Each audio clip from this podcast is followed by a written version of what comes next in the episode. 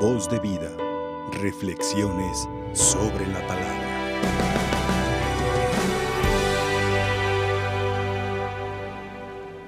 Podríamos decir que hoy estamos celebrando la tenacidad, la perseverancia, la constancia. Palabras que están muchas veces ajenas a nuestros diálogos, virtudes que no están presentes hoy en muchas personas de nuestra sociedad, de nuestro mundo.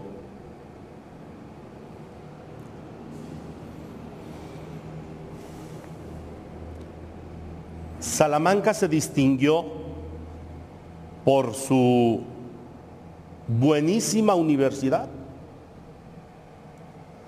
Y todo mundo quería mandar a sus hijos a Salamanca, universidad prestigiosa. Y entonces la experiencia acuñó un proverbio que reza, lo que la naturaleza no da, Salamanca no lo presta. no porque tengan dinero y los manden a Salamanca, van a ser buenos profesionistas. Lo que la naturaleza no da, Salamanca no lo presta. Bueno, pero también reza otro dicho que dice, el que es perico, donde quiera es verde. es el caso del santo de hoy. Decía este santo, si comprendiéramos bien lo que es un sacerdote en la tierra, moriríamos no de miedo, sino de amor.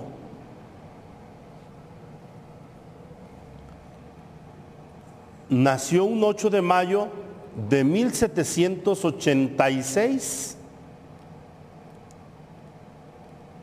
y el 5 de mayo del 89, 1789, ¿qué empezó? La Revolución Francesa, que duró 10 años.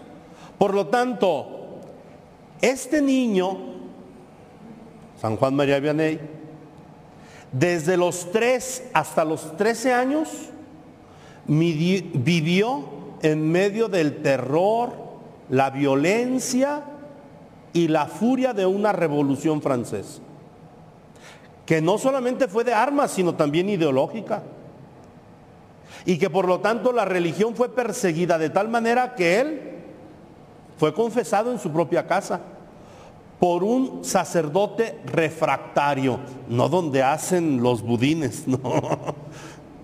¿Qué es un sacerdote refractario? Un sacerdote que no quiso adherirse a la reforma de la Revolución Francesa, porque iba en contra de los ideales de la iglesia. Y entonces querían someter a los sacerdotes para que en lugar de obedecer al, Papa, obedecieran al gobierno, como en su tiempo lo quisieron hacer aquí en México en la persecución mm, religiosa, ¿verdad?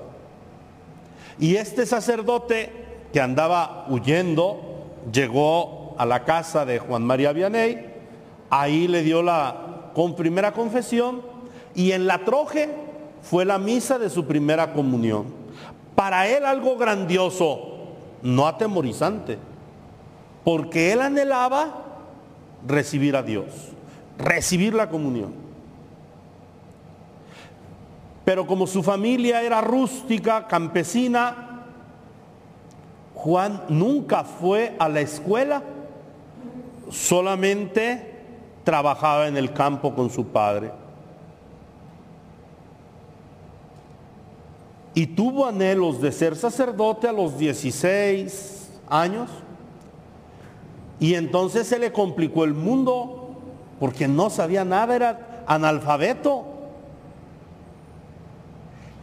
Y con gran tenacidad empezó a estudiar, estudiar, estudiar, estudiar, estudiar, estudiar, estudiar. Y estudió tanto que cuando hizo el examen para entrar al seminario lo reprobó. Yo. Sin embargo, aunque no tenía conocimientos, era un, era un muchachillo de Dios. Prometía. Y por eso un sacerdote prácticamente lo adoptó, lo ayudó, lo entusiasmó. Y cuando llegó el reclutamiento para la Revolución Francesa, pues tuvo que enlistarse en las filas y cuando iba a combatir se enfermó tan gravemente que no pudo acudir al llamado. Por lo tanto, se convirtió en un desertor y como un desertor tuvo que estar huyendo para que no lo encontrara el gobierno, si no lo llevarían al paredón por desertor. Bendito sea Dios, llegó el perdón, la condonación de esa falta y entonces pudo volver al seminario donde con gran entusiasmo estudió, estudió, estudió y reprobó otra vez. Sin embargo, sus virtudes humanas y cristianas suplían sus conocimientos. Aprendió el Evangelio, pero no la teología. Y bueno, a ruegos de su protector, del sacerdote protector, lo ordenó el obispo, como diciendo, pero me lo cuidas. Tres años después de su ordenación en 1815, un 13 de agosto, murió su protector. Y entonces el obispo lo mandó al pueblo más lejano de León, Francia, a 38 kilómetros, a una pequeña comunidad rústica de Ars. Nadie iba a misa, pues no iba a hacer gran daño este padrecito, ¿verdad? Que no, no sabía teología. 230 habitantes tenía la comunidad. Y Juan María Vianney, con gran tesón y gran entusiasmo, que supo vencer la revolución, supo vencer la persecución, supo vencer los exámenes con gran tesón llegó a una comunidad de 230 cristianos y con cuatro tabernas, muchos vicios, un solo señor y tres mujeres iban a misa. Los atendió con gran entusiasmo, con gran alegría, con gran caridad, de tal manera que fundó la Casa de la Providencia, donde atendía a niños huérfanos, a gente indigente, a los pobres, les daba de comer. Y aunque era una comunidad muy pobre, la providencia los socorrió de tal manera que cuando incluso la despensa estaba vacía, en pocos momentos se llenaba. Y todos tenían que comer. Pero no era un glotón los biógrafos dicen que dos años duró comiendo papas hervidas y solamente una comida al día. ¿Por qué?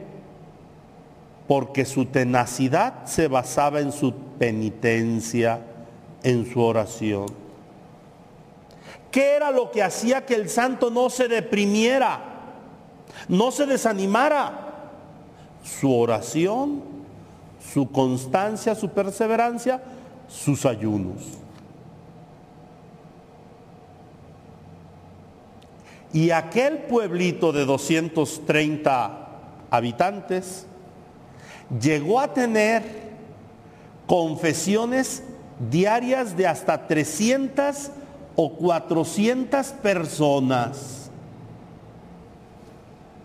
que acudían al sacramento de la reconciliación de un hombre que no era bueno, era un santo, De tal manera pues que la fama de aquel hombre, la tenacidad, la constancia, la perseverancia y la caridad de aquel hombre hacía que muchas personas lo visitaran. El obispo cuando empezó a ver todo aquello, mandó un supervisor, vaya e investigue qué está sucediendo en Ars. Y cuando volvió, le preguntó el obispo, ¿tiene errores Juan María Vianney? Tres. Larguero en sus sermones. Ay, no sé dónde conozco un padre que también es súper larguero. Larguero en sus sermones. Duro en su predicación, pedradas por donde quiera. Duro y fuerte en su predicación. Y repetitivo. Siempre habla de los vicios, de los defectos, de la misericordia de Dios, de la muerte y del juicio. Las postrimerías. Muerte, juicio, infierno y gloria, ten cristiano en tu memoria. Y dijo el obispo, ¿y tiene alguna virtud? Después de tres defectos. Sí. La gente le aguanta y lo busca. Y se confiesan, se arrepienten y cambian de vida. Con eso suple sus defectos. y lo dejó el obispo. Incluso Juan María Vianney se sentía indigno de estar ahí al ver la obra de Dios. E intentó incluso huir, irse. Y después recapacitaba y sabía que él tenía que volver. Y regresaba con el entusiasmo renovado. Y siempre él decía, porque se corría la fama que era un santo, yo soy un pecador, yo soy un pecador. Y así murió a los 73 años en esa comunidad de Ars, cuando apenas la comunidad tenía 350 personas o habitantes. O sea, desde que llegó hasta su muerte, la ciudad creció, el pueblo creció con 100 habitantes más, 120. Y otra vez, los que acudían llegaron a ser miles. De tal manera que se cuenta que el mismo predicador de la Catedral de León iba a escuchar sus sermones que no eran teológicos, sino vivenciales. Cuentan sus biógrafos que pasaba horas en la noche preparando sus sermones y cuando se presentaba al frente decía, ya se me olvidó el sermón, pero y ya empezaba a hablar de su vivencia. Eso es lo que lo hizo grandioso, su vivencia, su experiencia de Dios en la oración.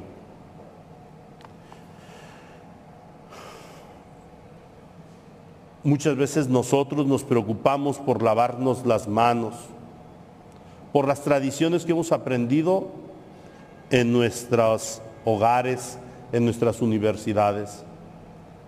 Pero muchas veces se nos olvida la vivencia de nuestra espiritualidad. Y eso es lo que hoy Jesús recomienda en el Evangelio.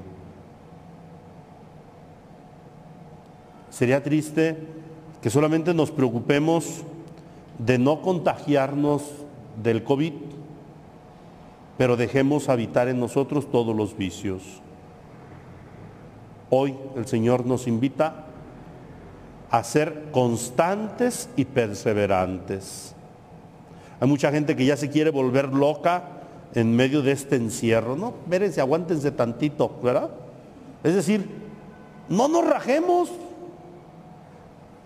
Si Juan María Vianney estudió tres años para un examen y lo reprobó, pero con sus virtudes lo superó. Ah, entonces vamos aprendiendo de él y vamos pidiéndole hoy al Señor Hay mucha gente que le pide la salud, otros que le piden dinero para comer, otros para pagar la renta, otros para pagar las deudas, otros les piden el amor de él o de ella, en fin. Más bien hoy vamos pidiéndole al Señor tenacidad. Vamos pidiéndole al Señor constancia y perseverancia. Y creceremos en las virtudes y alcanzaremos la santidad, alcanzaremos la salvación. ¿Ustedes creen que a la Virgen María le fue fácil ser madre de Jesús? Tuvo que sortear muchos problemas, pero sobre todo fue constante y perseverante y no perdió a su novio San José. Fue constante y perseverante y la persecución de Herodes no le hizo nada. Fue constante y perseverante y supo descubrir que su hijo no era un loco, sino un revolucionario. Y supo descubrir que ni el sufrimiento ni la muerte lo separó de ella. Ni la, ni la persecución, ni el sufrimiento, ni la muerte le apartó de su Hijo Jesucristo. Porque fue perseverante y constante, lo contempló resucitado. Que María, pues, que infundió estas virtudes en San Juan María Vianney, las infunda también hoy en nosotros. Voz de vida, reflexiones sobre la palabra.